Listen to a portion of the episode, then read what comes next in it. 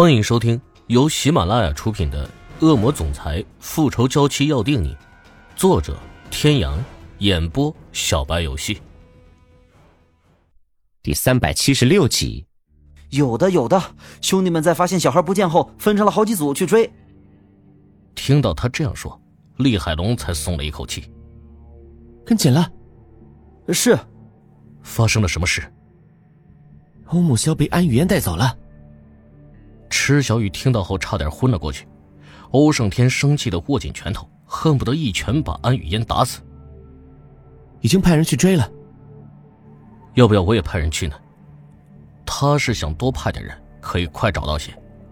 但厉海龙一声就拒绝的，他也讲出了原因：两边的人要不不认识，要不就是对头，他怕到时两边人打起来就打草惊蛇的。欧胜天也点点头，认同了他的话。池小雨现在只希望厉海龙的人可以快点追到安雨嫣，把欧姆萧找回来。没想到他的计划这么顺利，安雨嫣真是吓了一跳。当他来到厉海龙藏欧姆萧和保姆的地方，发现门口连一个门卫都没有。他还在那里看了很久，都发现没有人看守，于是他就带了两个人走了过去。他小心地敲了敲门，门里一个女声响了起来。里面的人问：“是谁？”安雨嫣想了想，她扯了扯一个高大的男人的衣袖，让他低头。他就凑在他耳朵边上，让他按照他说的去做。我们是欧胜天少爷派来救你们的，快开门啊！保姆觉得有些奇怪，少爷一般都让他的手下喊他老大的，少爷都是家里的仆人和管家喊的。他有点犹豫，但是门外的人又说：“快点，快点，他们的人要回来了，再不开门就救不了你和小少爷了。”听到门外的人那么着急的说，又听到厉海龙的人要回来了，他也不管三七二十一了，就开了门。门一开，就看到不认识的人站在门口，保姆就知道上当了，还没叫出声，就被一个壮汉用毛巾死死的捂住鼻子和嘴，毛巾上的香味传去了鼻子里，保姆越来越觉得头晕，挣扎也越来越没力气，只能眼睁睁的看着一个女人把小少爷抱走，最后眼前一黑倒下来。安雨嫣抱起欧木萧，看着昏倒的保姆说：“赶紧走，走得越快越好。”几个人很快就开车离开了。厉海龙的人买完食物和饮料，再次上楼时，看见房门开着，就觉得不对劲儿，赶紧跑过去一看，发现只剩下昏死的保姆了，那个小孩不见了。其中一个叫申的人立刻反应过来，说：“你们立刻自己分成小组去追，然后你们留下来。”想点办法弄醒保姆。十几个人立即有条不紊的出发了。小四，过来查查附近的监控。阿深是厉海龙的一个非常得力、非常信任的一个手下，做事很有计划、很有条理，所以有什么事的话，厉海龙也都会跟他讨论，一起制定计划。厉海龙不在，他就是最能主持大局的，兄弟们都相信他。小厮是整个帮派里学历最高的人才，是主脑一般的存在。因为太瘦弱，每个月的格斗赛都是最先被淘汰的，以至于到后面，厉海龙都有点心疼他，就不用他参加了。平时就打一下合同，核对一下账目，记一下帮里的盈亏情况。有大事时，小厮就显得特别重要了。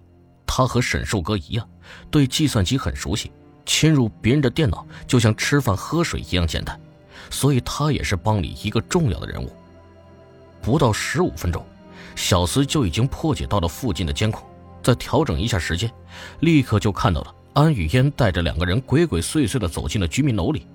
时间再往后推一下，就可以看到安雨嫣抱着欧木萧离开的。是他，是那个有老大特殊允许的人。他立刻通过耳机告诉正在追查的兄弟，让他们锁定目标。然后准备打电话给厉海龙，没想到他先打过来了，于是他就把这件事情告诉了他。安雨嫣终于得手了，他抱着欧木萧，心中狂喜。小人在他怀里咿呀叫着，他看着欧木萧，愈发觉得他长得跟欧胜天一样。他亲了亲欧木萧，好像把他当做了欧胜天一样。小姐，好像有人在跟着我们。安雨嫣回头看了看，在公路上都是车。他也分辨不出来哪辆车是跟踪他们的，他只能叫那人开快点。于是他们的车飞快的超越了前面不少车，试图甩开后面的车。后面三辆车也不同程度的加快了速度，紧紧的跟着他们。现场十分混乱。厉海龙，我跟你一起过去，一定要捉住他。欧胜天等不及了。欧木萧被谁捉去不好，偏偏被安雨嫣捉去。他不知道那个女人会做出怎么样的行为，他十分担心。嗯。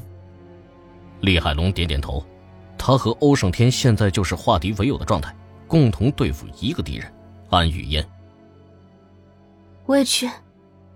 不行，不可以。让我去吧，好吗？要是木萧出了什么事，我也不想活了。